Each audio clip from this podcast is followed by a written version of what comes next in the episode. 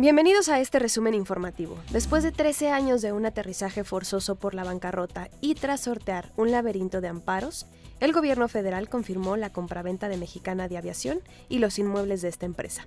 La secretaria de Gobernación, Luisa María Alcalde, informó que le pagarán a todos los trabajadores afectados. Jorge Winkler, exfiscal de Veracruz, obtuvo un amparo contra la prisión preventiva oficiosa que se le impuso hace poco más de un año se le acusa de presunta responsabilidad en el delito de desaparición forzada y privación ilegal en la modalidad de secuestro. Amigas de Ariadna Fernanda se manifestaron en el Zócalo para exigir que el fiscal de Morelos, Uriel Carmona, no sea liberado. En noviembre del año pasado, Carmona aseguró que la joven murió por una intoxicación alcohólica y broncoaspiración. Días después, la Fiscalía de la Ciudad de México rechazó esa versión y confirmó que murió por un traumatismo cráneoencefálico.